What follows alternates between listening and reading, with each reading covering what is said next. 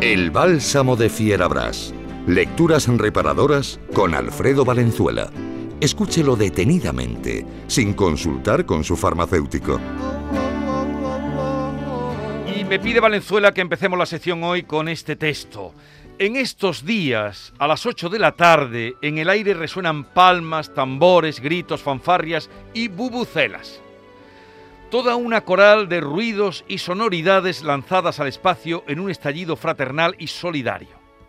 Pero de entre todos ellos, de entre toda esa marabunta sonora y entusiasmada, febril y bien agradecida, resuena un instrumento singular, la enfática cacerola de un poseído por el ritmo y la percusión que golpea sin miramiento, sin temor ni pausa, su fantástica máquina de atronar entre los vecinos del barrio.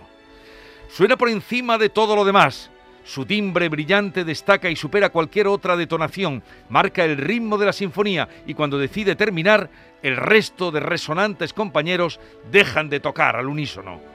Todos le siguen, es el puto amo de la orquesta. Eso hace referencia al, al confinamiento que tuvimos y como todas las, como todas las tardes nos, nos salimos a las 8 de la mañana a los balcones y ventanas a, de la tarde. Venezuela. A, aplaudir para dar ánimo a los sanitarios. Y es que el, el, librito que traemos hoy, digo librito porque está editado en octavo, que son este tamaño tan estupendo que se puede llevar en el bolsillo de atrás del pantalón o en cualquier bolso, o casi en el bolsillo de la camisa, es un, es un diario de, de, aquel confinamiento que lo ha escrito Miguel Ángel Arcas, que todos conocéis aquí, porque mm. además de poeta, e impulsor del aforismo y aforista es él mismo, es director de la editorial Los Cuadernos del Vigía. Mi editor, a la sazón. Tu editor, editor de Carmen Camacho, además, y que edita tan primorosamente como a Carmen, nada más y nada menos que, que a Max, Max mm. El librito se titula Cuaderno de Choisy, que Choisy es un barrio de París, porque eh, Miguel Ángel Arcas está viviendo en París durante una época y le cogió allí el, confinamiento. Y él no tenía experiencia en esto de los diarios y ha hecho este librito que te digo de menos de 200 páginas que yo he leído con tantísimo gusto, que es emocionante, es conmovedor y está lleno de poesía, aunque sea poesía en prosa, y de aforismos también, incluso de eh, teoría de, del aforismo, como, como nos va a enseñar aquí nuestra experta particular en aforismos, que es Carmen. Los aforismos son esos artefactos de la lengua que yo bien sé que se produce, que producen un efecto sorprendente en quienes los leen. Son textos que tienen la intención de perturbar a sus lectores y hacer de ellos un laboratorio donde burbujee la luz de las cosas. Los aforismos son relámpagos que iluminan la noche sin haberse ido el día. Y precisamente esta madrugada me vino, entre el sueño y la vigilia obstinada, este que ahora dejo aquí como quien deja un caramelo en la mano de alguien que no conoce.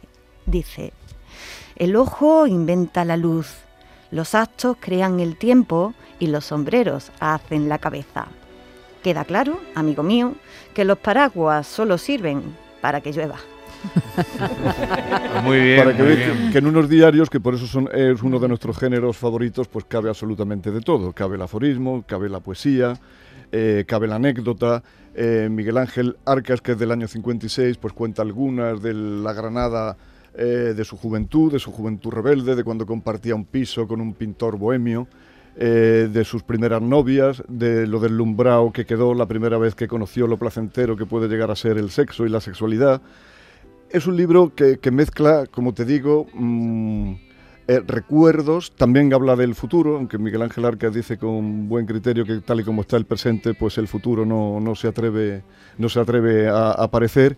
Incluso encontrar una palabra que me hizo muchísima gracia para Carmen Camacho. Lo que pasa es que como vamos aquí siempre a prisa y corriendo, y la palabra que encontré para tu programa es las pasajeras. ¿Sabes, pasajeras, ¿sabes quiénes no. son las pasajeras? No. Como Miguel Ángel Arcas se crió y tuvo una infancia bastante feliz al, al, al lado del genil, Ajá. pues las pasajeras son, fíjate que, ya, ya sé lo que son. las piedras Sí. que se ponen en el río, colocadas estratégicamente, que casi siempre están llenas de verdín, que son resbaladizas, para pasarlo de una parte a otro. Ay, para, para atravesar Sí, el río. Las pasajeras, las piedras grandes que se Claro. Ah, ponen. no tenía ni idea. Idea, no, Ay, qué no lo había oído chulo. Me nunca. pareció una cosa tan bonita y Bellísima. tan poética que y yo no la había escuchado nunca, pues en este, cuader- en este, en este cuaderno de Chuisí, en este diario de Miguel Ángel Arca, la he encontrado por primera vez.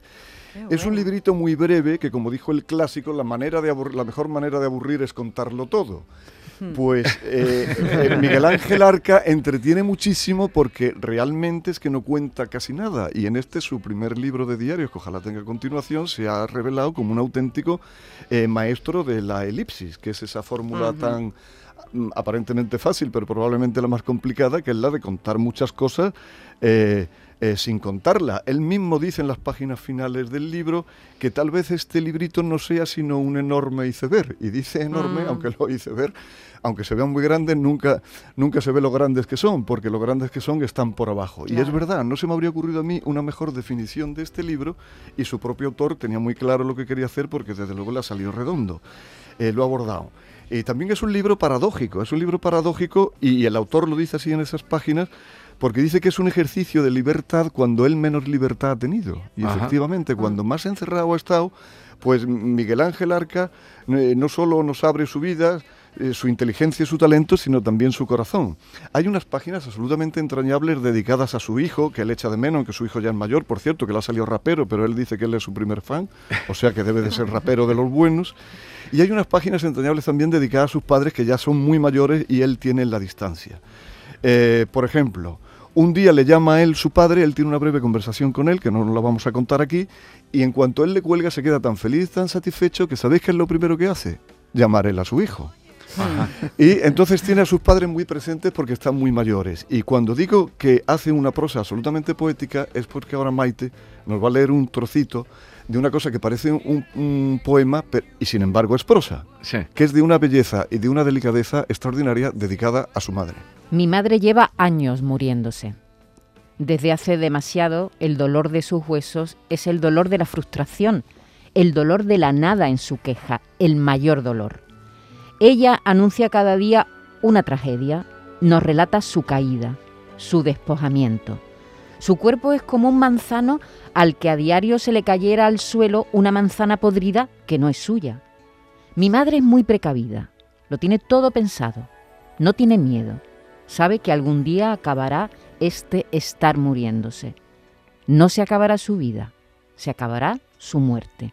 Será el final del final, la resurrección. Qué bueno. Precioso, Qué no Es sabía yo que Miguel Ángel Arca... bonito. Sí, es muy lírico, incluso sus aforismos son especialmente líricos, tiene, tiene esa capacidad, ¿eh? Sí, y Muy bueno, los tiene también muy divertidos, también hay muchísimo sentido del humor, además de poesía.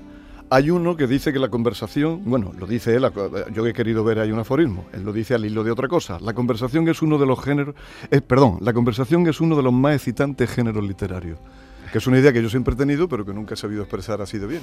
Y que comparto ab- absolutamente con él.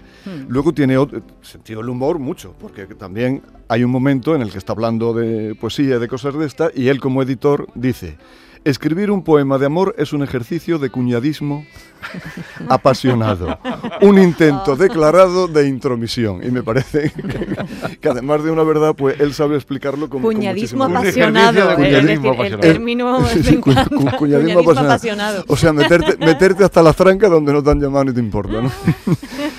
y en otras páginas, bueno, pues gente que más o menos está, aunque yo soy muchísimo más joven que Miguel Ángel Arquez, claro, porque él es de 56, pero gente que estamos ya en esas generaciones, pues no, no hemos encontrado ahí con páginas que no solo nos han emocionado, sino que nos han conmovido cuando él cuenta, por ejemplo, eh, de, lo mucho que jugaba con su hermano cuando eran niños y cómo ya aquello, amistad o aquella el compañerismo o aquella complicidad, eh, ya en la mm, adolescencia o en la primera juventud parece que se rompió cara siempre, ¿no? Sí. a cuenta de una, de una bronca hogareña que tampoco viene al caso, eh, se distancian. Y es ahora cuando su madre está, como nos decía Maite, o cuando nos recibe la, la llamada de su padre, que ya también parece que se le acaban los días, eh, es cuando él se reencuentra casi medio siglo después, casi 50 años después, con su hermano, porque los dos tienen que hacerse cargo de sus padres.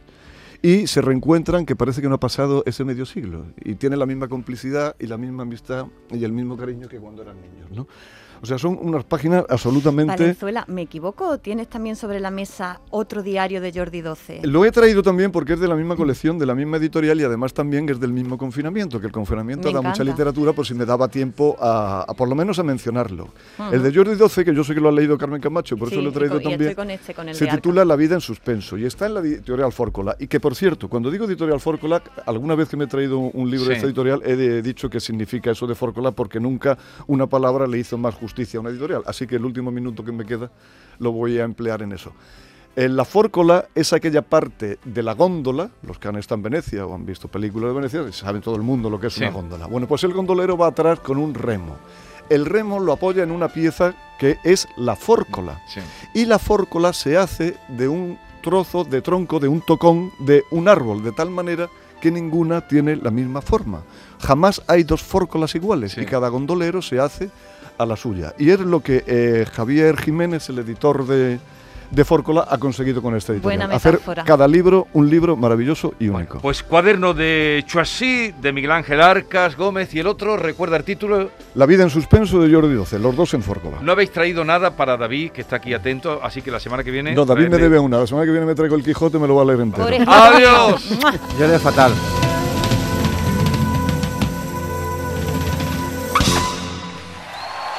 La mañana de Andalucía con Jesús Vigorra.